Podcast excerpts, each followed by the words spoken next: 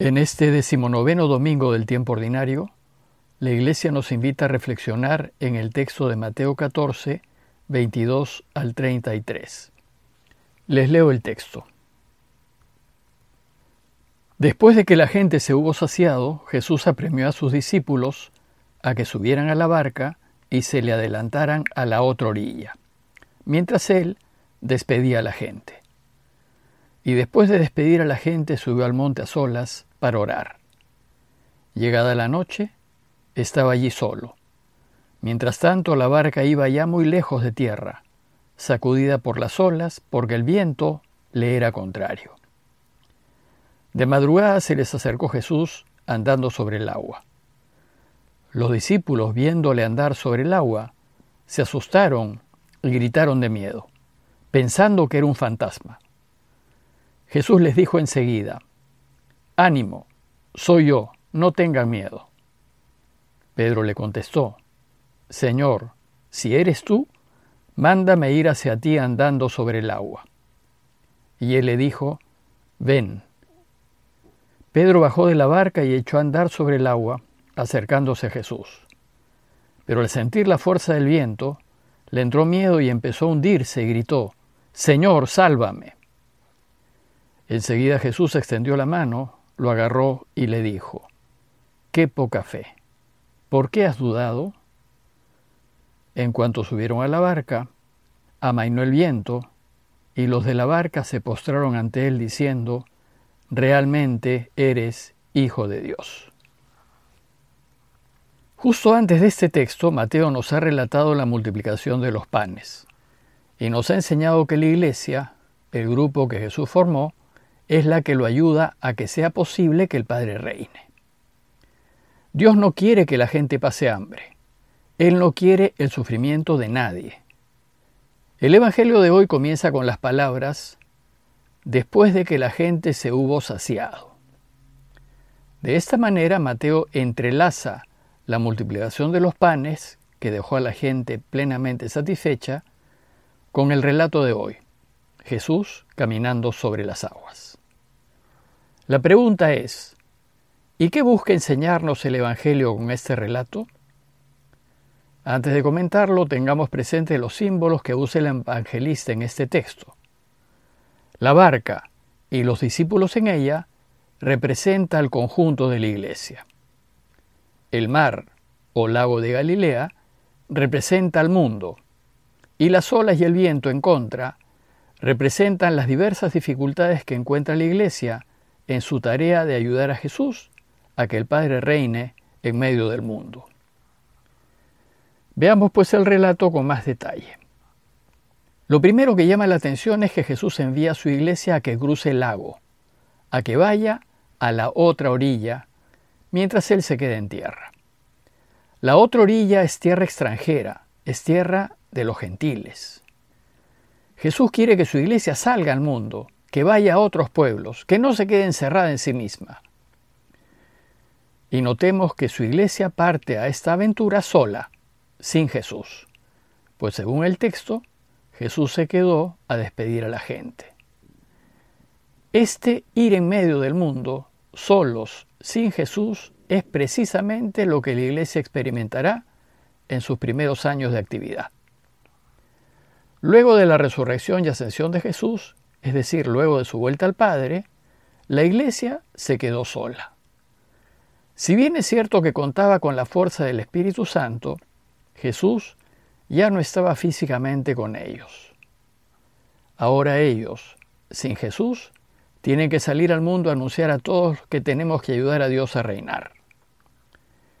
El texto también aprovecha este relato para enseñarnos uno de los más importantes hábitos de Jesús, su práctica de la oración continua.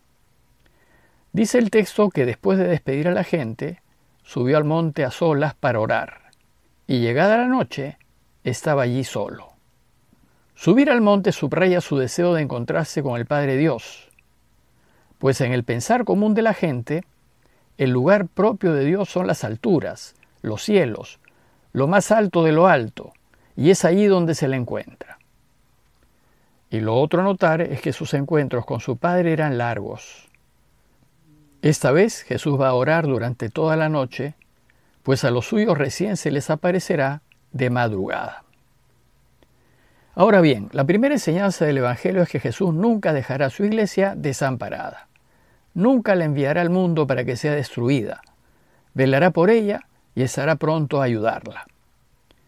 Mateo nos enseña que en la medida en que la iglesia se mete más en el mundo, entra mar adentro, más resistencias y dificultades encontrará. Y efectivamente, así sucede.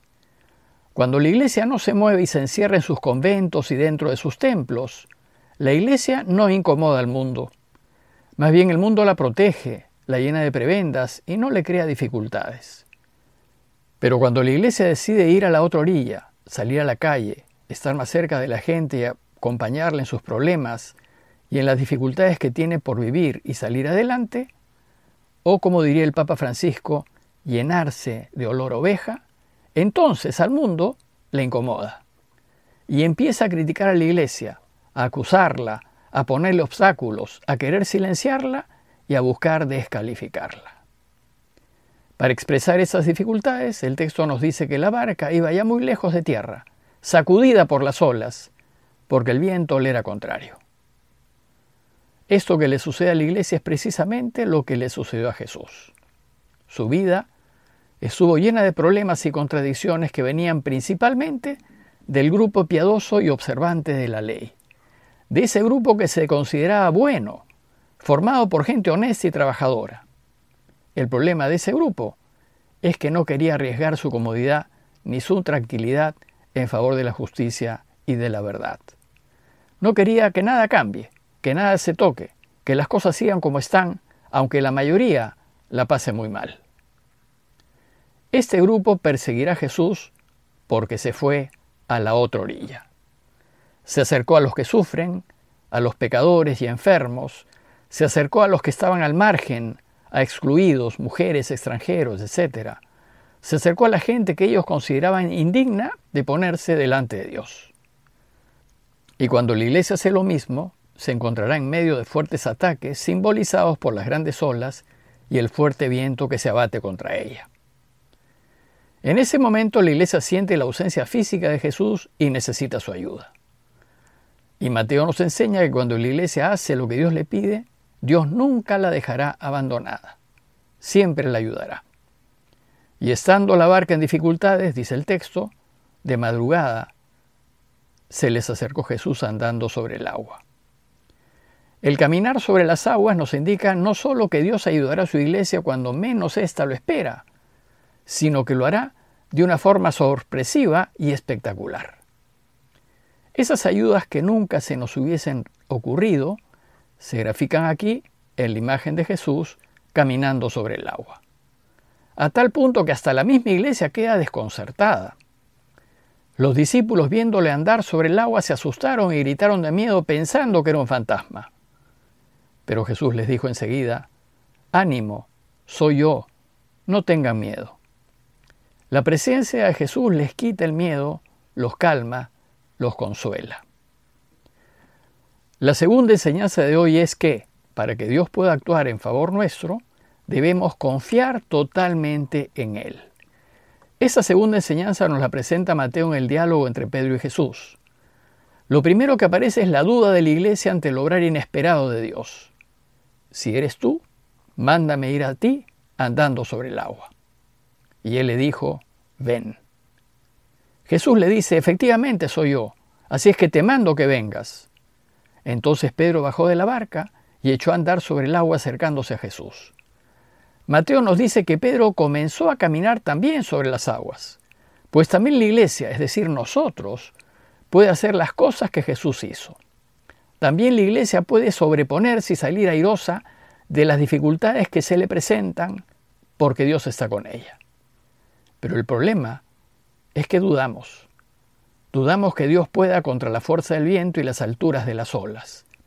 Y al sentir la fuerza del viento, a Pedro le entró miedo y empezó a hundirse y gritó, Señor, sálvame.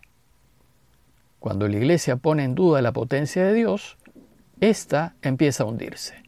Ya no puede seguir caminando y debe gritar, sálvame. Nos dice Mateo que enseguida Jesús extendió la mano, lo agarró y le dijo, qué poca fe. ¿Por qué has dudado? Este es el punto central. ¿Por qué dudamos? No deberíamos dudar. Nuestra confianza en Dios tiene que ser total, absoluta, libre de toda duda. Cuando la iglesia, todos nosotros, hacemos lo que Dios quiere, no puede dudar de que Él efectivamente la cuidará, protegerá y salvará de aquellas situaciones en las que pensamos que no es posible salir. Del texto de hoy podemos concluir que siempre que hacemos lo que Dios quiere, vamos a tener problemas y dificultades, y se levantarán grandes olas y vientos fuertes contra nosotros para procurar hundirnos. Pero el Evangelio también nos enseña que Dios nunca nos dejará merced de las olas y de los fuertes vientos.